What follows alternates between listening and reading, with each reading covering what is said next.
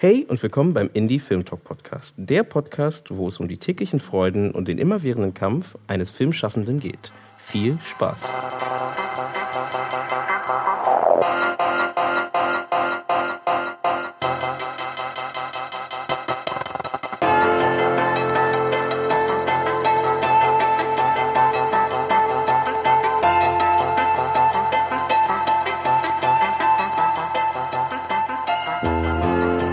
Schön, dass ihr wieder eingeschaltet habt beim Indie Film Talk Podcast. Heute reden wir mal einfach mal über das Scheitern.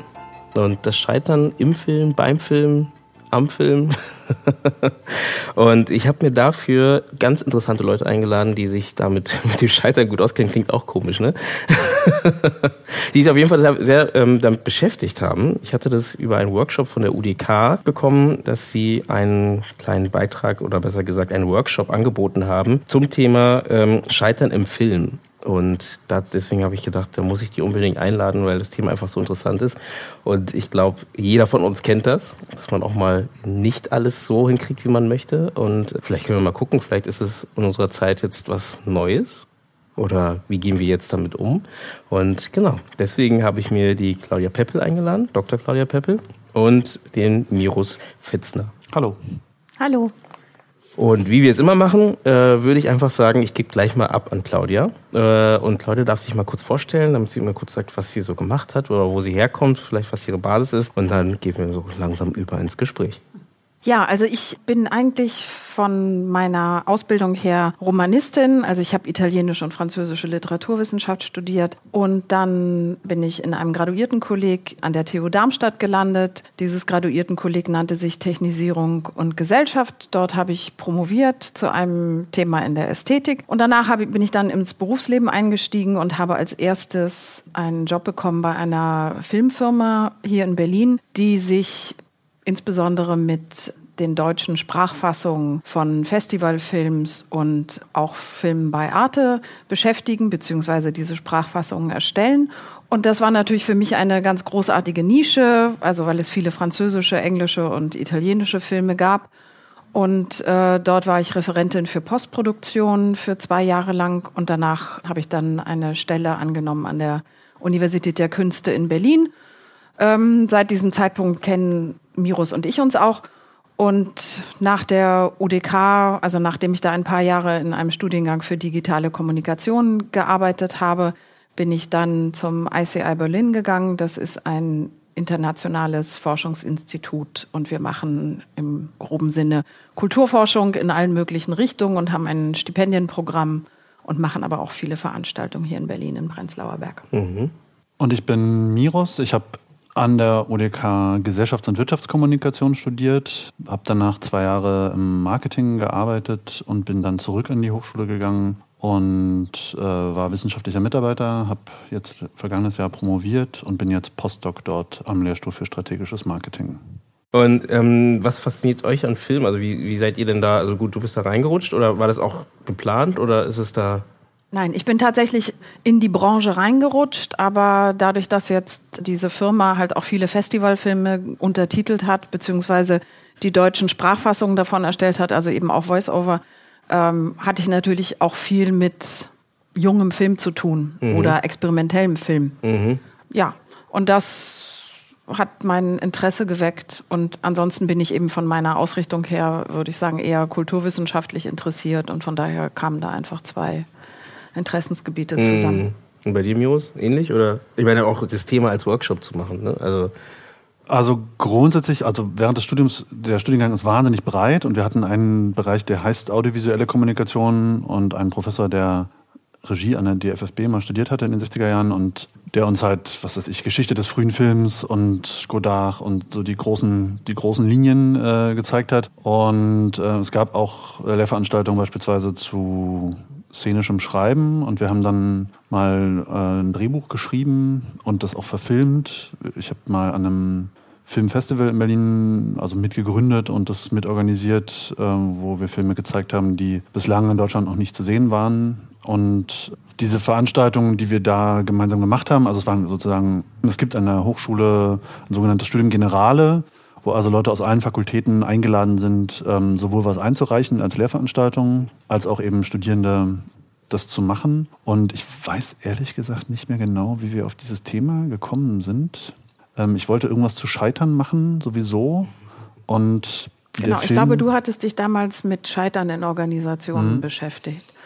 Und wir hatten an dem Forschungsinstitut, wo ich arbeite, da ähm, hatten wir eben ein Thema, was auch mit Failure zu tun hatte, also mit Scheitern. Und wir hatten dann eine Filmscholar als Stipendiatin zu der Zeit und über die kam, haben wir einfach viel über Scheitern im Film gesprochen und was das überhaupt bedeutet. Und so ist dann diese Idee geboren, dass wir gesagt haben, okay, wir könnten ja mal diese unterschiedlichen Ansätze und auch die unterschiedlichen Formen des Scheiterns einfach mal bündeln und mhm. mal gucken, was das im Film ergibt. Mhm. Dann könntet ihr das mal so umreißen, ähm, was ihr da so ein bisschen ja, also ich glaube, wie gesagt, also der eine Punkt, den wir hatten, der also auch gleich gesetzt war, war dieses Scheitern in Organisationen, mit dem Mirus kam.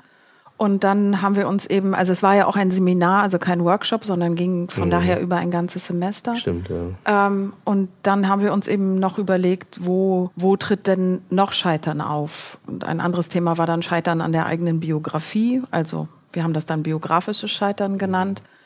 Dann war eben auch eine Frage, die uns bewegt hat, ob quasi im künstlerischen Kontext Scheitern eher immer mitgedacht wird. Also ob sozusagen, wie Beckett das ja auch mal gesagt hat, Künstler einfach ständig scheitern und das Scheitern gegeben ist in der Kunst oder in allen Künsten. Und das ist ja auch jetzt bezogen auf die UDK, wo sich ja alle mit einer Mappe bewerben müssen und auch viele eben nicht durchkommen und keinen Studienplatz bekommen, ist das ja, glaube ich, auch immer sehr präsent. Mhm. Ähm, überhaupt in diesem, also es ist sehr anders, als wenn man sich jetzt irgendwo einschreiben kann. Das ist ja, ja schon etwas Definitiv. aufwendiger.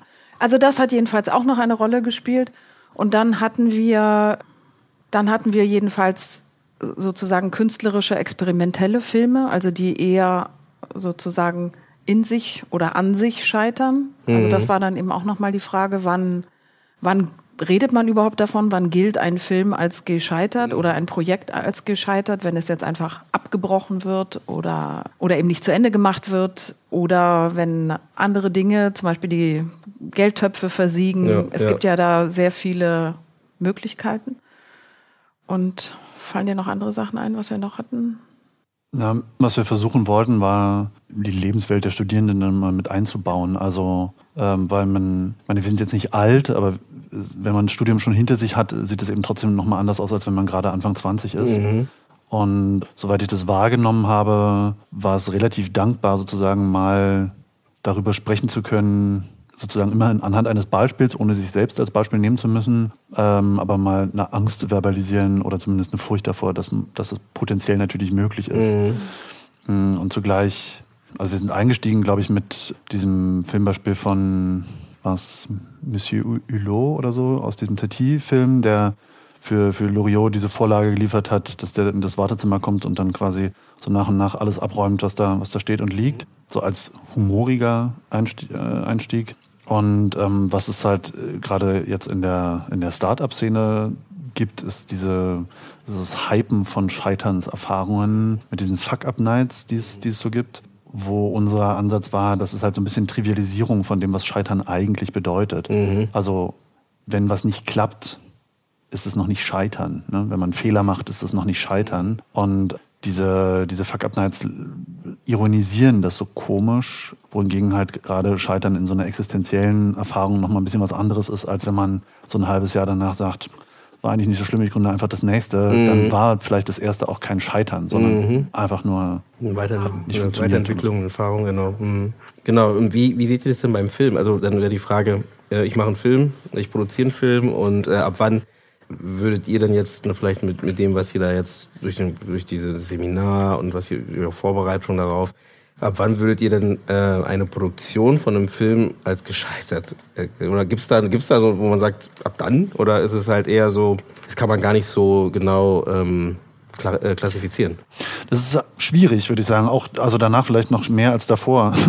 ähm, also nach dem Seminar. Mhm. mhm. Ähm, ich glaube, das das pragmatischste Beispiel, was wir dafür als Filmbeispiel geschaut haben, war diese Dokumentation über diesen Jerry Lewis-Film. Mhm der versucht hat, eine Komödie über den Holocaust zu drehen oder eine Komödie, die in einem KZ spielt. Und das ist so, also je mehr man denn darüber erfahren hat, aber während wir äh, an, dem, an der Vorbereitung saßen, kam dieser Film gerade in der ARD im, im Programm und dann. Also eine Dokumentation über den Film. Mhm. Also der Film selber. Der Film ist ja nicht. Der gibt's Genau, ja nicht. und dann stand halt dazu da, das ist so ein großer Mythos unter, unter Fans sowieso, aber eigentlich unter Filmemachern generell. Und dieser damals ja sehr alte Mann gab dann sozusagen Auskunft darüber das erste Mal in dieser Dokumentation, warum er dagegen war, das zu zeigen oder das zu Ende äh, zu produzieren und, und den dann verfügbar zu machen.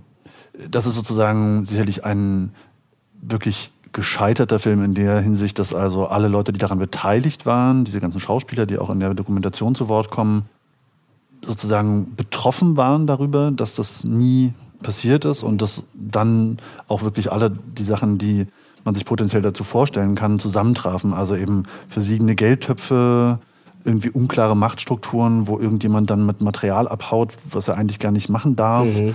Ein offensichtlich weitgehend depressiver Regisseur, den die Geschichte dann doch sehr viel stärker mitnimmt, als er das jemals für möglich gehalten hätte. Und auch ein Unwillen des Publikums äh, oder eine zumindest vermutete Aversion, dass man das nicht macht, also dass sich das nicht gehört. Mhm. Also über Komödie über, so Über ein den Thema. Holocaust, Mhm. ja, ja. Und man darf ja auch nicht vergessen, ich meine, das war 1972, also zu einem Zeitpunkt, wo natürlich noch es relativ wenige filmische Auseinandersetzungen mit Mhm. dem Holocaust gab. Dann dazu eben noch ein Amerikaner, der dann nach Schweden gegangen ist, um zu filmen. Und man darf eben auch nicht vergessen, dass Jerry Lee Lewis war ja als Komiker bekannt, Mhm. ja. Und das war sozusagen sein, sein täglich Brot. Also er Mhm. hat ja sehr wenige ernste Rollen und hauptsächlich eben immer den Komiker in allen möglichen Filmen gespielt. Das heißt, er wollte letztlich auch so sein Leben ändern und eben auch als Regisseur in Erscheinung treten. Und ich glaube, eine Sache, über die er wirklich gestolpert ist, war die Tatsache, dass er dann auch noch die Hauptrolle in seinem eigenen Film äh, spielen wollte, nämlich diesen Clown, äh, der, der dann eben diese, also sowohl das Tragische als auch das Komische in dem Film äh, darstellt. Und später eben dann in dieser Dokumentation hat er eben auch, also da hat er auch zum ersten Mal drüber gesprochen. Er wurde ja früher immer wieder darauf angesprochen und hat dann oft Interviews abgebrochen, weil er nicht über den Film reden wollte. Und er hat aber auch, er hat dann in dem Interview in der ARD, hat er gesagt, dass ihn das wirklich bis an sein Lebensende, also er war da irgendwie 90 oder sowas, verfolgt hat, dass er diesen Film Ob er nicht musste oder nicht. ja, wobei er hat ihn ja nicht abgebrochen. Also das Phänomenale ist tatsächlich, ist er den Film. Also Film das ist komplett diese- gedreht. Der Film ist komplett gedreht. Und es gab dann irgendwie so eine Schnittfassung, aber es sind dann eben auch ja Filmrollen irgendwie verloren gegangen. Also die, der eine dann von dem Set, der hatte dann irgendwelche Sachen, weil dann auch die lassen. Filmfirma verkauft wurde, die hat er dann mitgehen lassen und so, weil die das wegschmeißen wollten. Also da jedenfalls es gibt einerseits Mythen, die sich darum ranken, andererseits eben tatsächliche Ereignisse. Aber Tatsache war eben, es gab diese komplette Fassung, die eben hätte geschnitten werden müssen, aber wo er sich dann eben entschieden hat, mal abgesehen davon, dass ihm dann äh, da Das Geld gefehlt hat. das Geld gefehlt Mhm. hat. Aber er hatte sowieso schon privat relativ viel Geld in den Film Mhm. gesteckt und nicht nur der Produzent. Aber er war, er, also es war, das Geld war nicht das Hauptproblem, sondern das Hauptproblem war tatsächlich, dass er mit dem Film nicht zurande gekommen ist und das Gefühl hatte, das ist ein schlechter Film. Mhm. Und diesen schlechten Film wollte er nicht zeigen. Das heißt, er hat sich selber theoretisch Zensiert. Ja, ja, ja, ja, Ja, genau. er hat sich selber zensiert, Mhm. genau. Aber letztlich war das ein solches Herzensprojekt von ihm, dass ihn das trotzdem ja eben über Jahrzehnte verfolgt hat. Mhm. Und das fand ich schon, also das finde ich ist auch das, was an dieser Dokumentation schon sehr touching ist, muss man sagen, dass er so betroffen ist und immer noch mit, also dass, dass einen das nicht loslässt, Mhm. ähm, wenn man eben und ich, wenn man dieses Gefühl hat, dass das, was man intendiert hat, dass man das letztlich nicht realisieren konnte. Ja, also dass ja. es irgendwie nicht so rübergekommen ist. Mhm. Und in dem Film kann man ja Ausschnitte sehen aus dem, aus dem eigentlichen Film, ähm, die tatsächlich auch wahnsinnig berührend sind. Also wo klar wird, wie groß die Spannweite ist, die er da abdecken wollte. Also von dieser quasi unfassbaren Tragik, die ja normalerweise nicht mal abgebildet wird, ähm, sondern eben oft nur in, in An oder sowas gezeigt wird, bis zu den wirklich teilweise auch komischen Szenen, die man sehen kann, wo er dann die Kinder da zum Lachen bringt. Und das ist, also vielleicht ist er auch, kann man auch deswegen sagen, er ist ein gescheiterter Film, weil im Nachhinein schade ist, dass man sozusagen nicht sehen kann, was er damit, also bis wohin er es hätte bringen können. so dass also die, die, das Unvollendete daran, es ist nicht, also man könnte ja auch, es gibt sicherlich andere Beispiele, wo man sagen kann, das ist gut, dass das nicht vollendet wurde, so, das, das hätte gar nichts werden können. Und ähm, hier ist sozusagen mit diesem, diesem leichten Genie-Geschmäckle, wo man sagt, vielleicht, ja, vielleicht hätte er es doch hinkriegen können und ist nur an seinen eigenen zu hohen Ansprüchen gescheitert, hätte aber Ansprüche von anderen Leuten durchaus befriedigen können. Aber das, Mhm. dieses Mysteriöse hat sozusagen äh, Weil es klingt ja wirklich so, wirklich, dass nur ihn, wie, wie du schon gemeint hast, dass es ihn, er sich selbst zensiert hat, weil ich meine, in derselben, in der ähnlichen Zeit kam von Benini äh, Das Leben ist schön. Nein, das kam 20 Jahre später. Ja? So viel später? ist- Viel ja, später, viel, 25 viel Wann war das? Jahre. 70, 70er oder Nein, 80er? also der 90er. von Jerry Lee Lewis, der gedreht wurde, der 1972. Ach, 72 war der. Genau, okay. aber da hat er, das hat er auch noch erwähnt in dem Interview und dass er nämlich den Eindruck hatte, äh, Benini hat ihm die Idee geklaut. Mhm. Also da waren wirklich viele Parallelen zwischen Mhm. den beiden Filmen. Weil das klingt ja genau, also klingt ja, ähnlich wie der klingt Film, ähnlich, ne? genau, ja. Also, Ja. okay. Ja. Aber kannten Sie sich? Hat, hat er das erwähnt gehabt? Oder war das eher so, er denkt einfach nur, dass er den Stoff geklaut? Das weiß ich nicht mehr. Aber es klingt auf jeden Fall wie jemand, der auf jeden Fall, wie ihr schon meint, nicht über diesen Verlust oder diese, diese Verlust ist falsch, diese, diesen verlorenen Kampf drüber hinweg ist. Ne? Wenn, man, wenn er mit 90 immer noch äh, darüber reden muss oder sich da ne, befreien muss oder ne, ähm, verbal befreien muss. Das hängt, da merkt man ja auch, dass so ein, vielleicht so ein Scheitern eine sehr persönliche Sache ist. Weil ich meine, wer entscheidet, ob man scheitert, ob man gescheitert ist oder wie auch immer. Ne? Weil wie du sagst, kann ja genauso gut sein, dass du sagst, ich breche das ab Genau. und äh, macht es Ja. und sieht es eher als was Positives. Das stimmt. Und ich würde auch sagen, also das Besondere ist schon, dass, dass Jerry Lee Lewis hier, dass er derjenige war, der gesagt hat, das Projekt ist gescheitert. Ich glaube, dass natürlich die normalen Sachen oder äh, normalerweise ja im Außen jemand entscheidet, der dann sagt, das ist ein schlechter Film, die Kritiker oder Kritikerinnen oder das Festival, das den Film nicht annimmt oder so. Also oft sind es ja eben diese äußeren Instanzen, die einem dann unter Umständen eben das Gefühl vermitteln, man ist gescheitert, weil man eben nicht angenommen wurde. Aber hier war es ja tatsächlich eher eben derjenige, der gesagt hat, nein, das ist nicht, ich habe es nicht geschafft, das irgendwie zu filmen oder zu zeigen oder die Idee hat nicht gereicht oder wie immer auch. Aber jedenfalls war er derjenige. Und, äh, und in der Regel ist es ja so, und ich glaube, das ist eben auch eine ganz wichtige Komponente bei dem, beim Scheitern, und, und das haben wir auch in vielen Beispielen dann gesehen, dass es ja immer auch Leute gibt, und deswegen auch diese Fuck-Up-Nights, dass es ja immer viele Leute gibt, die sich sozusagen, äh, wie soll man sagen, wo es ein Labsaal ist, das Scheitern anderer Leute zu sehen. Also ich glaube, das ist ja auch eine ganz wichtige Komponente, dass man, dass man dann immer sagen kann, ja, ich bin selber nicht betroffen, da scheitert jemand anders sozusagen für mich äh, oder Kam, kam die auch auf eine, eine, eine, eine Conclusion, wollte ich sagen, eine, eine, eine irgendwie, wie, wie geht man damit um? Was soll man da, was kann man da verbessern, was kann man da ändern? Oder gehört Scheitern dazu in der Kunst? Oder sollte man äh, eben vielleicht eher gucken, dass man eben weniger scheitert? Das ist jetzt sehr plakativ gefragt, glaube ich, aber gab es da irgendwo eine Richtung, wo ihr da irgendwie im, in der Arbeit mit den Studenten oder mit für, den Work, für, den, für das Seminar, wo ihr gemerkt habt, ja, also was habt ihr daraus gezogen? Also ist Scheitern, was, was ist Scheitern? Ich fange mal so an. Es ist ja ein Unterschied, ob man einen Film über das Scheitern dreht oder ob das Filmen scheitert. Ein Teil der Filme, die wir gezeigt haben, waren Filme über das Scheitern. Äh, also so ganz vielleicht klassisch kathartische Sachen, ne? wenn man halt anderen Leuten, was ihr auch gerade schon mal anders gesagt hat, beim Scheitern zuguckt, aber wo man so den fiktionalen, sicheren Abstand immer wahren kann.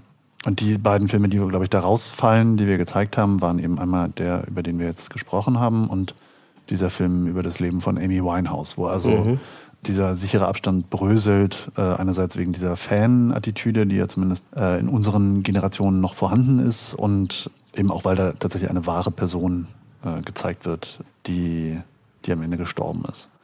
Also die Studierenden hatten am Ende die Aufgabe, selber einen Film über das Scheitern zu drehen. Und wir haben so zwei Vorbereitungssitzungen gehabt, wo wir mit denen gesprochen haben, was könnte man eigentlich machen. Und da ging es natürlich darum, einen Film über das Scheitern zu, zu drehen und nicht darum, jetzt damit, Damit zu scheitern. intentional zu scheitern. Ich weiß gar nicht, ob das geht. Ja, das äh, absichtlich. Absichtlich ähm, scheitern. und da haben wir schon festgestellt, dass es gar nicht so einfach ist, ähm, eine gute Idee zu formulieren, ähm, die, die in einem, in einem sehr übersichtlichen Rahmen erzählbar ist, die tatsächlich vom Scheitern handelt und nicht von einem dass man bei irgendwas erwischt wird, dass irgendwas nicht funktioniert. Mhm. Ähm, und da haben wir sozusagen den ersten, oder das war zumindest mein erster Aha-Effekt, dass wir ganz lange mit den Studierenden Texte gelesen haben und diese Filme geguckt haben und dann reden wir darüber, was man machen kann und dann kommen die mit auf den ersten wirklich ganz banalen Beispielen, wo man denkt, aber das ist doch genau nicht das, worüber wir jetzt die ganze Zeit geredet haben, sondern. So wie wenn eine Diät scheitert oder genau. Also es kam so äh, und also es war dann wirklich, es ging mehr in die Richtung, wenn etwas nicht funktioniert, mhm. ja. Und natürlich ist, wie gesagt, das haben wir ja jetzt ja schon ein paar Mal angesprochen, gibt es das natürlich, dass die Geldquellen versiegen, wo man dann sagt, gut, hier funktioniert, es kann auch die Technik nicht funktionieren, mhm. ähm, so. Aber ähm, Scheitern besteht natürlich immer aus, ähm, aus mehreren Facetten und es ist eben auch eine Definitionsfrage. Und wir haben tatsächlich eben über äh, mehrere Monate hinweg auch versucht, diesen Facettenreichtum herauszuarbeiten mhm. an eben ganz unterschiedlichen Filmen. Genau, also das, das macht es eben so so, so schwierig, äh, wirklich das so festzunageln, ja. weil nicht jeder Konflikt, der, den man erzählt, ist ja ein Scheitern. Ja, klar. Ähm, mhm. Und ich würde nicht sagen, dass wir jetzt sozusagen den, den Heiligen Gral gefunden haben äh, mhm. damit, sondern was wir versucht haben, ist das sozusagen diskursiv zu machen. Also zu sagen, gibt es so einen Moment der Irre Irreversibilität, was man ja dann beispielsweise auch für eine eigene Arbeit zur Analyse einfach verwenden mhm. könnte, lohnt es jetzt noch, noch sehr viel mehr Arbeit hineinzustecken? Oder ist der Zug quasi abgefahren und man müsste sich jetzt sinnvollerweise eigentlich einem neuen Projekt widmen oder es wirklich nochmal neu anfangen, weil man hat sich jetzt verrannt oder wie auch immer man das so formulieren würde. Ähm, weil das, was, ähm, was man ökonomisch, was du auch schon gesagt hast, dieses ökonomische Scheitern, also dass der Film sozusagen seine Produktionskosten nicht einspielt, jetzt in so einem ganz banalen Fall, ähm, ist ja wirklich nochmal eine ganz andere Kategorie. Mhm. Ähm, und diese Sachen, die dann gemacht werden, was weiß ich, nochmal Szenen nachdrehen lassen oder neuer Schnitt, äh, neue Schnittfassung erstellen lassen, das kostet alles Geld unter der Annahme, dass man sozusagen nicht nur das Geld, was man dafür bezahlt, äh, mehr reinbekommt, sondern eben auch noch mehr. Mhm. Ähm, und das sind so, das sind aus einer, aus einer ökonomischen Perspektive ganz normale Sunk-Cost-Entscheidungen. Ne? Also wir gucken von jetzt an und was bringt uns sozusagen den, den besten Nutzen. Und das, was schon passiert ist, ist wurscht. Aber das ist sozusagen der Witz an diesem ganzen biografischen und vielleicht auch künstlerischen, die Sachen sind ja dann relativ eng miteinander verwoben, dass man, da kann man ökonomisch so viel argumentieren, wie man will wenn man einen großen Teil von Lebenszeit, Energie, künstlerischem Ideal oder Anspruch hineingesteckt hat, kann man vielleicht an einigen Stellen gar nicht sagen, äh, hier, hier muss ich jetzt einen Cut machen und egal was da schon drin steckt, ich muss jetzt mit etwas Neuem anfangen, äh, weil die Art zu denken eben so nicht funktioniert. Ähm, und das würde ich jetzt ähm, also da, ich glaube, darüber habe ich eine Menge gelernt, während wir das äh, besprochen haben, dass sozusagen unterschiedliche Logiken der, der Scheiternsbetrachtung miteinander kollidieren und auch nicht miteinander vereinbar sind. Also eben das, was wir besprochen haben, also ökonomisch und organisational, also irgendwie sozi soziologisch und dann eben künstlerisch, ähm, die, die können einander informieren, aber sie sind nicht restlos ineinander überführbar. Es bleibt immer irgendwas zurück am Ende, was dann das, das ureigene ökonomische oder das ureigene soziologische oder eben das ureigene künstlerische ist. Ich glaube, da, das war eine hoffentlich auch für die Studierenden einigermaßen äh, aufklärerische Aktion, denn das ist das, was Studium Generale ja sein soll. Ne? Wir werfen mal unterschiedliche Disziplinen zusammen und wir beide sind ja disziplinär auch unterschiedlich und merken, das ist nicht das eine wie das andere, sondern mhm. es gibt schon wirklich auch bedeutsame Unterschiede. Ja. Und die bedeutsamen Unterschiede zeichneten sich dann auch im Seminar ab, weil wir hatten zum Beispiel relativ viele Studierende aus dem Fachbereich Schauspiel mhm. und dann eben aus anderen Studiengängen. Und auch da ist es alleine so, dass natürlich auch die Studierenden merken, dass sie mit ganz anderen Situationen in ihrem Studienalltag irgendwie zu tun haben. Mhm. Also bei Schauspiel ist es halt schon, hat es dreht es sich einfach viel um Performance und Auftreten und äh, in welcher Verfassung man ist und wie gut man vorbereitet ist und so. Was für mich noch ein sehr wichtiger Begriff war, äh, der des Versagens. Also wann äh, kann man davon reden und wie grenzt man das zum Beispiel zu Scheitern ab? Oder aber eben auch, dass natürlich Scheitern immer in, ja, in, in der Nähe des Erfolgs zu suchen ist. Also dass dann eben auch beim Film zum Beispiel die Frage ist, wann spricht man denn überhaupt von einem Erfolg? Wer bestimmt den Erfolg? Ist der Erfolg, dass man selber mit dem Produkt, was man gedreht hat, zufrieden ist? Oder ist Erfolg eben erst, wenn sich im Außen ja, äh, Außenwahrnehmung, wenn die äh, genau. Außenwahrnehmung genau. positiv mhm, ist. Mhm. Ähm, also oder aber eben äh, Zuschauerzahlen Festivaleinladungen, äh, keine Ahnung. Also es gibt ja ganz viele verschiedene Bereiche, wo man sagen kann, ähm, die sind ein Indikator für oder ein Indiz für Erfolg mhm. oder nicht. Mhm. Und ähm, und genauso daran dann eben, äh, sage ich mal, auch eher ähm, retrospektiv dann eben das Scheitern ablesen kann. Mhm. Und ich glaube, wir haben uns eben wirklich sehr bemüht, dass, dass wir einfach äh, diese Begriffe äh, sehr dehnbar machen und einfach auch zeigen, wie, ähm, wie verschiebbar die, die Grenzen sind oder mhm. wie, ja, wie nicht so deutlich abgesteckt, wie man im Allgemeinen meinen würde, ja, dass sie es ja. wären.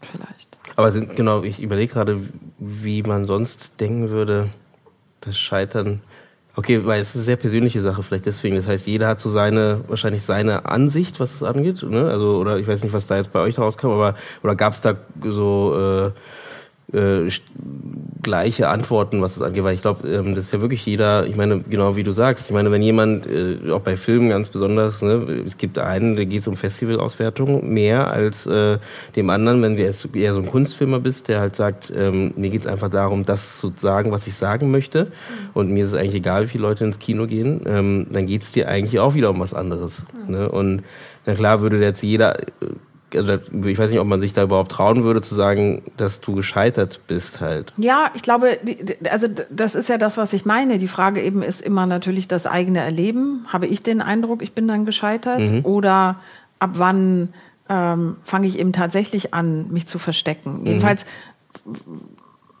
haben, hatten wir den Eindruck, dass durch diese Schauspielstudierenden zum Beispiel ähm, auch sehr viel so über Versagensängste gesprochen mhm. wurde also eben eher über diese Richtung, es nicht zu schaffen. Mhm.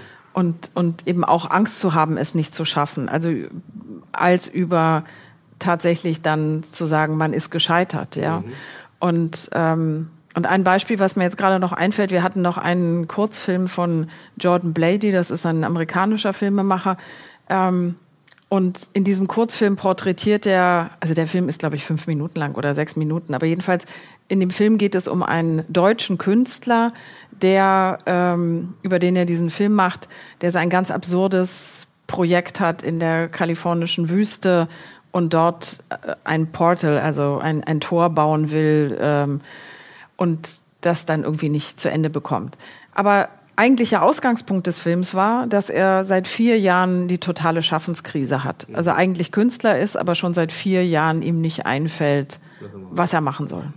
Und ich glaube, das sind eben auch wichtige Momente, die man als Künstlerin oder Künstler aushalten muss, dass man sich ja ständig unter so einem Produktionsdruck sieht mhm. und eigentlich immer die Leute immer erwarten, dass man wieder gerade irgendein neues Projekt hat. Also gerade finde ich in der heutigen Zeit ist es ja so, dass man eigentlich drei Projekte mindestens parallel haben muss und der Druck, ständig irgendwie was Neues zu machen oder wieder bei irgendwas äh, Genialem zu sein, unheimlich hoch geworden ist. Und, ähm, und ich glaube, das fand ich zum Beispiel an diesem Film eine ganz interessante Perspektive, dass man einfach auch zeigt, woher kann nämlich Scheitern kommen? Also auch aus, aus solchen, also A, aus Versagungsängsten mhm. und B, aber eben auch aus Erfahrungen, dass man es nicht schafft, mhm. dass man mhm. auf einmal zum Beispiel einfach keine Idee hat. Ja, ja, ja. Ich glaube, das ähm, wächst ja sogar, ne? Also ja. genau das, also sogar noch mehr, wenn du halt ein, zwei Projekte gemacht hast, die gut angekommen mhm. sind, ne? Weil das ist ja meistens, damit hängt es ja oft zusammen. Ganz genau. Ne? Also ja. wenn du da irgendwie deinen ersten Langfilm gemacht hast und der ist gut angekommen, dann hast du oft ja Druck für, nächste, für das nächste Projekt, halt, oder viele zumindest, die äh, Druck haben, weil sie einfach nicht wissen, also nicht wissen, die, die, wissen, die denken sich, oder man denkt sich halt, der muss ja noch erfolgreicher werden oder noch größer werden oder in welcher Form auch immer halt äh, eben besser werden als der andere halt. Da gebe ich recht, wahrscheinlich auch jetzt in unserer Gesellschaft wahrscheinlich noch mal mehr, ähm, weil ja sehr auf dieses Erfolg, auf diesen Erfolg aufgebaut ist halt. Ne? Ähm, wo man, man hört ja auch oft, dass sowas wie ähm, in Amerika das Scheitern vielleicht auch so ein bisschen, da kommt ja vielleicht auch so ein bisschen diese Kultur her, dieses, äh, äh, wie hast du es genannt, wie, was waren diese Meetings, diese, diese Fuck-Up-Nights, Fuck, Fuck Nights, ja. ähm, dass das Scheitern eben dazugehört. Nun, ähm, es geht eher darum, was Neues zu machen und äh, ne, dieses typische Just Do It. Hm. Ja, ähm, mach es und dann, wenn es scheitert, ist es halt so, dann machst du das nächste. Ne? Und es ist dir voll, ist vollkommen egal, ob du mhm. scheiterst. Klar, wie gesagt, da ist auch so die Frage, ob man dann was mitnimmt, wenn man halt sagt, mir ist das Scheitern egal.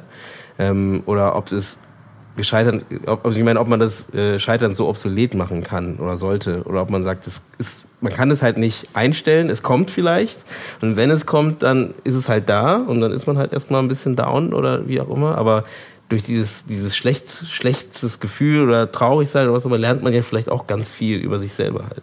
Ja. man kann das so ein bisschen kulturhistorisch äh, aufhängen oder sowas. Also was wir nochmal um das Versagen gegen Scheitern, also mhm.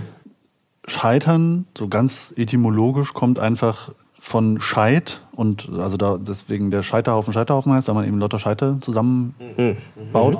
Und das Scheitern ist, wenn ein Schiff so an der Klippe zerschellt, dass es in seine einzelnen Bauteile auseinanderfällt. Ähm, und das ist schon relativ absolut. Ne? Da, danach ist das Schiff dann eben hin.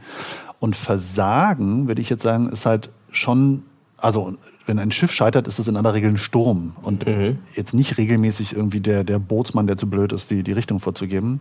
Während Versagen krass individuell ist. Mhm. Ähm, also deswegen ist ja die Schulhofbeleidigung ist ja Versager und nicht Scheiterer oder sowas. Ja?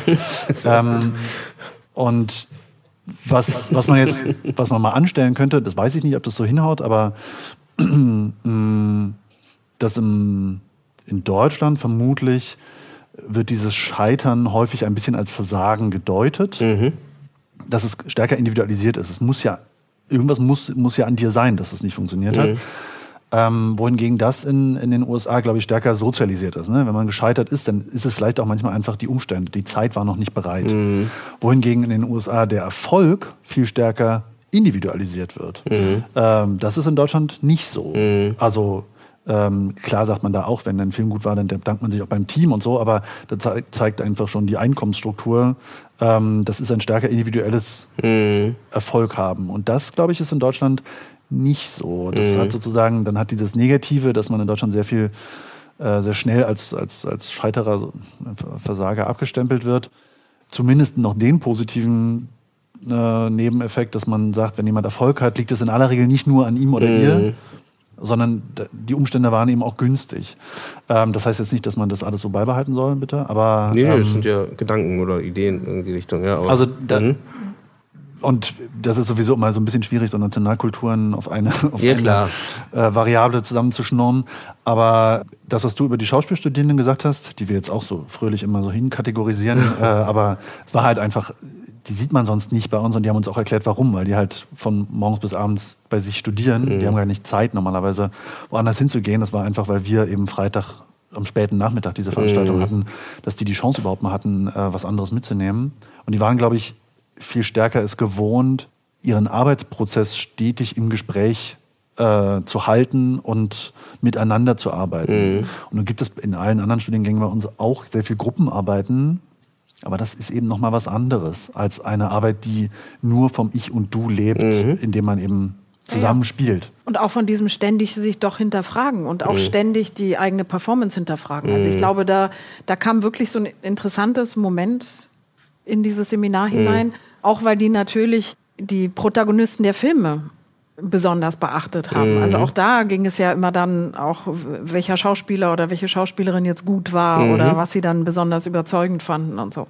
Und mir fiel jetzt noch apropos Versagen und äh, Scheitern, fiel mir noch ein Film ein, den wir auch gezeigt haben, also ein Berlin-Film und zwar Oh Boy. Mhm.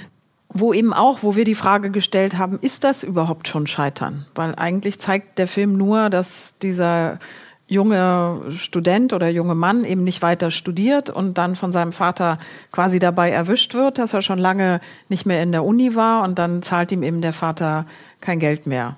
Ja, ein ähm, Slacker-Film eigentlich. Genau, mhm. ja. Und aber Slacken ist ja eigentlich noch nicht scheitern. Nee. Ne? Ja. Ähm, Genau. Aber da war es eben auch, und ich fand das da so interessant, weil natürlich sehr schön in diesem Film gezeigt wird, ähm, wie jetzt der Protagonist auch dagegen ankämpft, irgendwie nicht als Versager dazustehen, mhm. sondern eben auch beständig so als jemand gezeigt wird, der irgendwie auf der Suche ist, mhm. ja, aber wo man dann eben schon merkt, dass ist so, dass einem verschiedene Perspektiven angeboten werden in dem Film, mhm. wie man ihn jetzt äh, wahrnimmt, ja. Aber glaubt ihr, ähm, dass es, das hast du gerade kurz angesprochen, ob das mehr Sinn macht, an den, an den Erfolg zu denken, als an, den, an das Scheitern?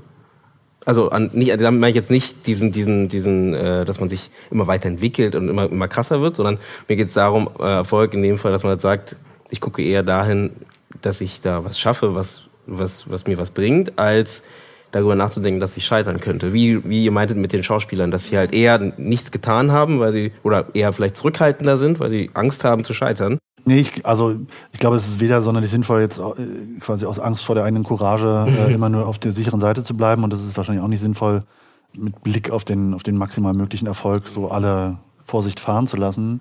Ich glaube, dass die, also was eine Kunsthochschule vielleicht auch nochmal anders oder mehr bietet als eine normale, in Anführungsstrichen, Hochschule, ist sicherlich der Freiraum, dass man auf die Schnauze fallen kann, ohne dass es Konsequenzen gibt. So. Und dass das Einüben vom Umgang mit, ob das Scheitern ist oder Fehler, wird, glaube ich, stärker geübt. Diese Kritikkultur, die bei sehr vielen Studiengängen, ich habe jetzt nicht alles studiert, aber man redet ja mal mit Leuten, die, die Kritikkultur ist schon hart. Und das spiegelt sich, die meisten kriegen ja gar keine Noten, aber das ist eben eine, eine Art von, eine andere Art von Auseinandersetzung äh, zwischen, zwischen Lehrenden und Lernenden. Und diese Art von Offenheit sollte man sich so gut es irgendwie geht bewahren. Denn diese Angst vor dem, also bei den Musikern sagt man, das ist jetzt Angst vor dem zweiten Album, ne? Das ist irgendwie und es liegt, oder ich habe das mal gelesen, dass es unter anderem daran liegt, dass man fürs erste Album braucht man eigentlich einfach fünf Jahre seit Bandgründung und dann macht man hier ein bisschen, da ein bisschen und sammelt sozusagen über eine sehr lange Zeit das Beste aus. Und das zweite Album sollte aber tunlichst spätestens ein Jahr nach dem ersten rauskommen, weil man sonst bei den, beim Publikum wieder vergessen ist und auch die nächste Tour nicht anschließen kann. Das bedeutet also, die Voraussetzungen sind nicht nur, dass man schon was Gutes abgeliefert hat, sondern dass man auch noch die Produktionsbedingungen vollkommen verändert. Ähm, das heißt also, ein Song kann auch nicht reifen. So. Und das ist ja bei anderen äh, Kunstformen ähnlich. Und es ist eben, glaube ich, nicht nur bei anderen Kunstformen ähnlich. Also in der Wissenschaft redet man gerade ständig davon, dass man in einen Antrag für einen Forschungsgelder eigentlich schon wissen muss, was man in rauskommt, um die Forschungsgelder zu bekommen. Mhm. Was die Offenheit eines Forschungsprojekts nicht unbedingt fördert, mhm. natürlich. Beziehungsweise schustert man die dann eben so klein, dass man auch wirklich absehen kann, was da rauskommt. Und ähm, wenn das eben nicht nur in einem, sondern in mehreren Bereichen um sich greift, dann, ähm, dann tötet das einfach Ideen. Mhm. Und zwar auch schlechte Ideen, das ist sicherlich vielleicht gar nicht so schlecht, dass schlechte Ideen getötet werden, aber es tötet eben dann auch alle guten. Und vermutlich liegt es einfach daran, dass man, also das ist was weiß ich, wie die Prozentzahlen sind, aber dass wenn Ideen geboren sind oder werden, sind eben gute wie schlechte dabei. Wenn man es immer schon vorher wüsste, welche davon welche ist, hätte man ganz viele Probleme nicht. Das heißt also, ohne die schlechten mitzuentwickeln, kommt man wahrscheinlich auch nicht auf gute. Ja. Genau, und das vielleicht auch nochmal zu deiner Frage zurück. Ich glaube, also dass natürlich insbesondere so im künstlerischen Kontext, aber auch in anderen Kontexten eben immer wieder dieses, was hatte man eigentlich für eine Idee und wie ist dann die Realisation davon, das spielt natürlich eine wichtige Rolle. Aber ich glaube, dass es eben eher zum Scheitern führt, wenn man sehr starre Ideen davon hat, was eigentlich das Endprodukt sein will, mhm. weil man dann beständig immer wieder kontrolliert und eigentlich feststellt, es ist nicht so, wie ich das gedacht habe, wie es sein soll. Und dass es teilweise eben leichter ist, diesen Ausgang irgendwie offen zu lassen und einfach zu sagen, man geht mit einem, was immer auch, äh, wie auch immer anmutenden Flow wenn es ihn denn dann gibt, auf, das Pro auf dieses Projektende zu, als eben schon zu starre Vorstellungen davon zu haben, was dann eigentlich am Ende dabei herauskommen soll. Mhm. Weil da finde ich, ist, das ist eben oft so. Und das ist, und da wiederum ist es so, egal ob man jetzt einen Antrag schreibt, ist man, also ob man jetzt schreibt, filmt, Musik macht, ist es oft ganz erstaunlich, was man dann im Kopf hat, oder gedacht hat, wie, was da eigentlich am stehen Ende, soll. Äh, oder äh, was am Ende dabei rauskommt. Und ne? was am also Ende so, dabei so, rauskommt. Und dass mhm. man immer wieder die Erfahrung macht, man ist nicht in der Lage, das so auszudrücken, wie man es im Kopf hat. Mhm. Warum auch immer. Aber die Imaginationsfähigkeit ist definitiv größer als die Realisationsfähigkeit. das kann man nicht anders ja, sagen. Klar, das liegt ja auch an, an mehreren Faktoren. Ne? Ja. Also ich will noch eine Sache sagen. Ja. Ähm, über einen Film, ich weiß, kannst du noch mal sagen, wie der heißt? Dieser Attica Attica? Ähm, ja, Dog Day Afternoon Dog Day von Sidney Lumet. Ja. Ähm, wir haben einen Film gesehen, Dog Day Afternoon, der, ähm, wo man quasi den Hauptfiguren beim Scheitern zugucken kann. Und das ist eine Sache, die wir jetzt so noch nicht besprochen haben, aber da, da ist von vornherein eigentlich klar, das kann nicht gut gehen. So. Und nichtsdestoweniger hat man als, als Zuschauer die ganze Zeit den Wunsch, es möge doch irgendwie vielleicht doch gut gehen. Also sind einfach ein paar Jungs, die, die versuchen, eine Bank zu überfallen, aus, aus, aus 70er-Jahre-Filmen, um ähm, die die Freundin von dem einen ist transsexuell und braucht so eine geschlechtsangleichende OP. Und dafür brauchen die quasi, oder dafür braucht er das Geld und überredet seine Kumpels, das zu machen. Äh, also auch für die 70er Jahre schon eine etwas avantgarde Motivation. Und auf jeden Fall funktioniert es nicht und ähm, eskaliert. Und das wird von Anfang an auch relativ schnell klar. Und was aber, aber es gibt eben, man hat als, als Zuschauer erhebliche Sympathien mit diesen drei bisschen verpeilten Verbrechern und wünscht sich, dass es doch irgendwie für alle Beteiligten doch gut ausgeht. So, die haben sich das am Ende so ein bisschen verdient, möchte man fast sagen. Und das finde ich einen, einen wahnsinnig interessanten Fall. Ich kann mich erinnern, dass also eines der wenigen anderen Male, wo man sowas, wo ich sowas persönlich erfahren habe als, als Rezipient, ist, wir haben, ich glaube, in der achten Klasse oder so Romeo und Julia gelesen. Und man weiß ja, die, die sterben am Ende, das wusste ich auch schon in der achten Klasse. Und trotzdem beim Lesen des Dramas wünscht man sich, dass es irgendwie vielleicht doch diesmal anders ausgeht oder so. Ich weiß nicht mehr. Also das ist ein relativ interessantes Phänomen, fand ich, was also eine so hohe immersive Kraft, dass man denkt, wie, wie schafft man das sozusagen, eine, eine solche, einen solchen Sog zu erzeugen, obwohl alles dagegen spricht. Also nicht nur die Logik, sondern sozusagen auch die eigene popkulturelle Erfahrung. So, wenn man darüber schon einen Film macht, dann nicht, weil es am Ende gut ausgegangen ist. Ähm, also, wo, wo Scheitern auf so eine doppelte Weise tragisch ist, weil mhm. man selber weiß, dass es passieren wird und trotzdem sich wünscht, dass es nicht passiert. Und Passiert's. am Ende gibt es sozusagen dann die, die negative Auflösung, dass es natürlich mhm. trotzdem mhm. Nicht, nicht klappt. Ja, ähm, aber das stimmt. Ja. Und das ist auch bei Dog Day Afternoon, das ist wirklich ein sehr bemerkenswerter Film, weil man sagen muss, das ist eigentlich der einzige, wo man wirklich endlos lange auf diesen finalen Moment des Scheiterns wartet. Also, weil dieser Moment, dass sie in diese Bankfiliale einbrechen, der ist irgendwie sehr kurz. Der erste von den drei Bankräubern, der ähm, hat gleich am Anfang Angst und bittet dann seinen Komplizen, dass er noch gehen kann. Der haut dann gleich ab, so dass man schon ganz am Anfang irgendwie weiß, oh Mann, das ist ja kein normaler Banküberfall, mhm. da geht irgendwas ganz schief. Und dann ist es so, dass sie eben die, ähm, die äh, Bankangestellten als Geiseln nehmen.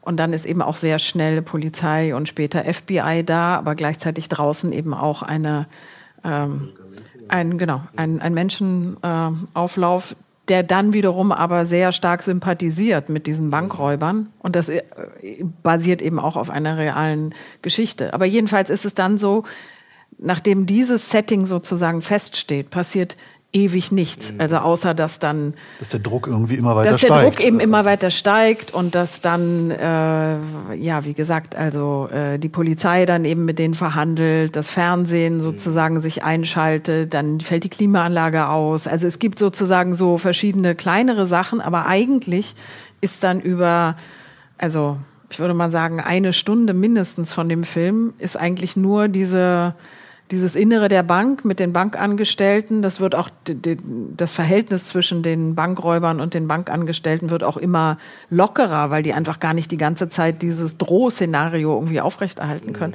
Und das ist schon sehr bemerkenswert. Also finde ich dieser, dieser gedehnte, also dieses gedehnte Zuschauen beim, beim Scheitern. Und das hat zum Beispiel, also dieser Film hat ja Pierre Hugues, so einen sehr bekannten Künstler, inspiriert, äh, so ein Reenactment davon zu machen. Third Memory heißt es.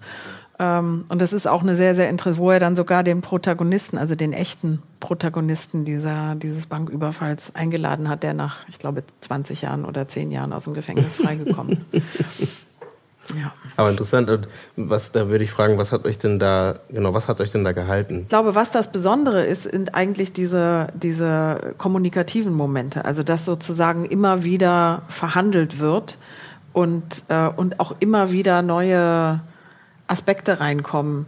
Also, also, diese Motivation kommt auch erst relativ ja. spät. Das ist jetzt mhm. sozusagen Spoiler Alert, ähm, dass relativ erst spät rauskommt, ja. warum sie das machen. Genau. Äh, weil die dann am Ende halt diese, diesen, Transgender. diese Partnerin ja, okay. dann äh, versuchen zu, zu instrumentalisieren, um ihn zu überreden, mhm. die Geiseln rauszulassen mhm. oder irgendwie sowas. Genau, ne? ja, ja, ja, ja. Und naja, also ich meine, das Sidney Lumen das nicht umsonst wahnsinnig berühmt. Äh, also äh, ich glaube, dass das interessant ist es aus heutiger Perspektive. Ich kannte den Film nicht, den hat Claudia vorgeschlagen und ähm, dass der, dass der nichts verloren hat an, an dramaturgischem, dann dramaturgischer Energie oder so mhm. nach 40 Jahren.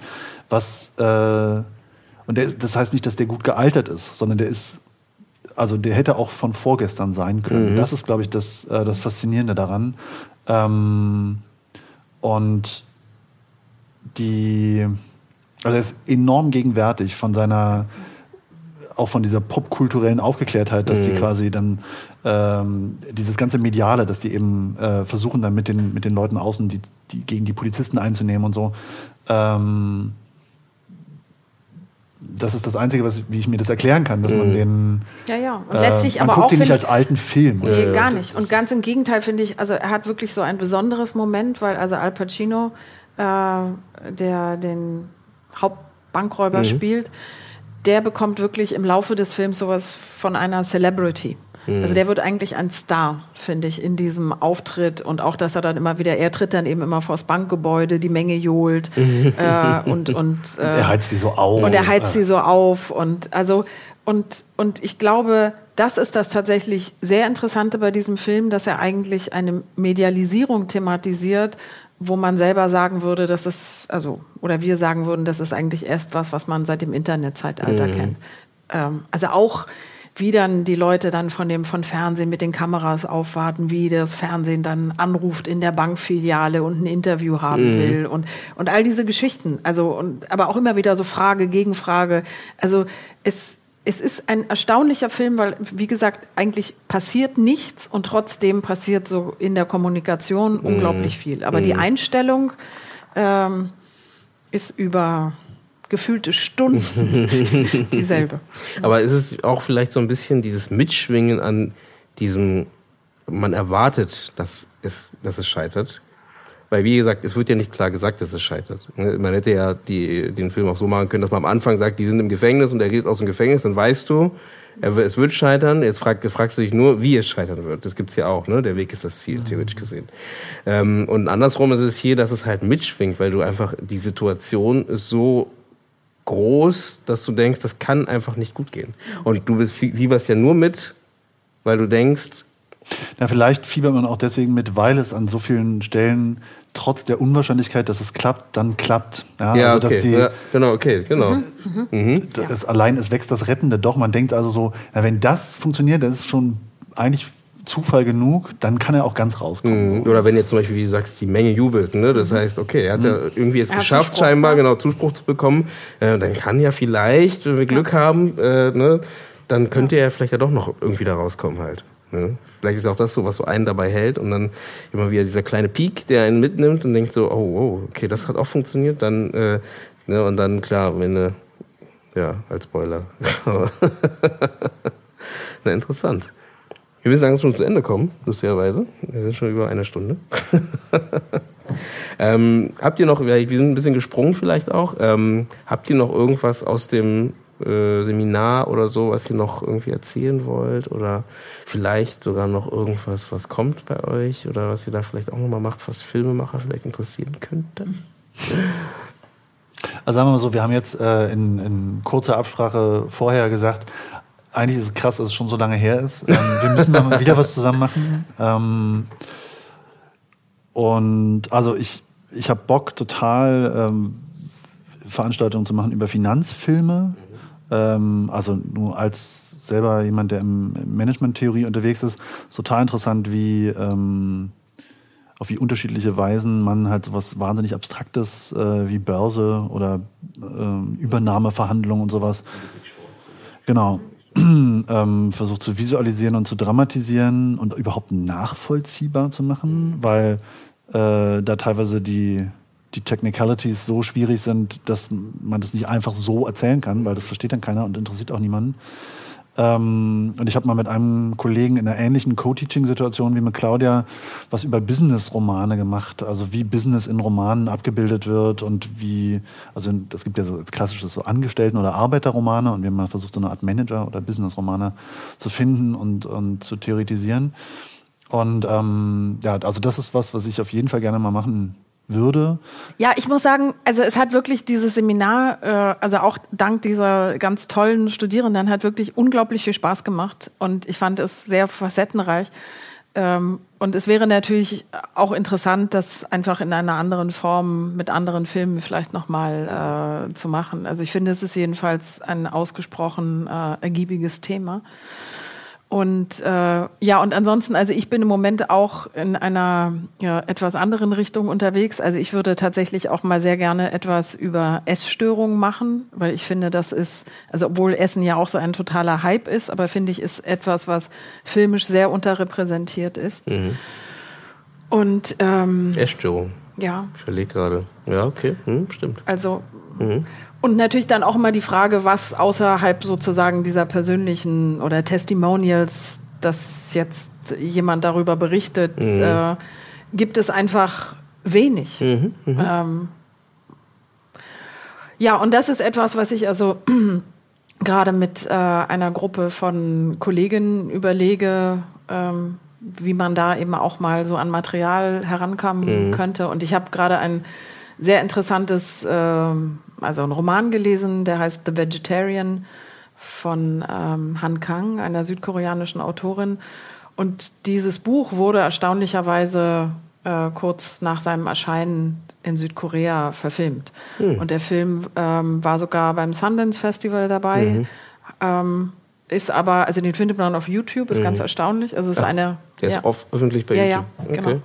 Aber ähm, das ist einer der wenigen, wo ich sagen würde, äh, der sich mit diesem Thema auseinandersetzt, weil, und das muss man vielleicht dazu sagen, die Protagonistin in dem Roman, die ähm, wird also nicht nur Vegetarierin und dann Veganerin. Sich auch in irgendeine Pflanze, oder? Nee, die ist, wird ein, will ein Baum werden, sozusagen. Das ist die Idee. Aber jedenfalls ist sie, sie nicht ein, nur. Entschuldigung, sie will ein Baum werden. Genau, also okay. oder sie imaginiert sich dann mhm. als Baum. Aber jedenfalls ist der Punkt nicht nur, dass sie erst Vegetarierin und dann Veganerin wird und eben überhaupt kein Fleisch mehr isst, sondern dass sie dann irgendwann gar nichts mehr isst mhm. und eben sagt, sie ist eine Pflanze bzw. ein Baum und braucht nur Wasser.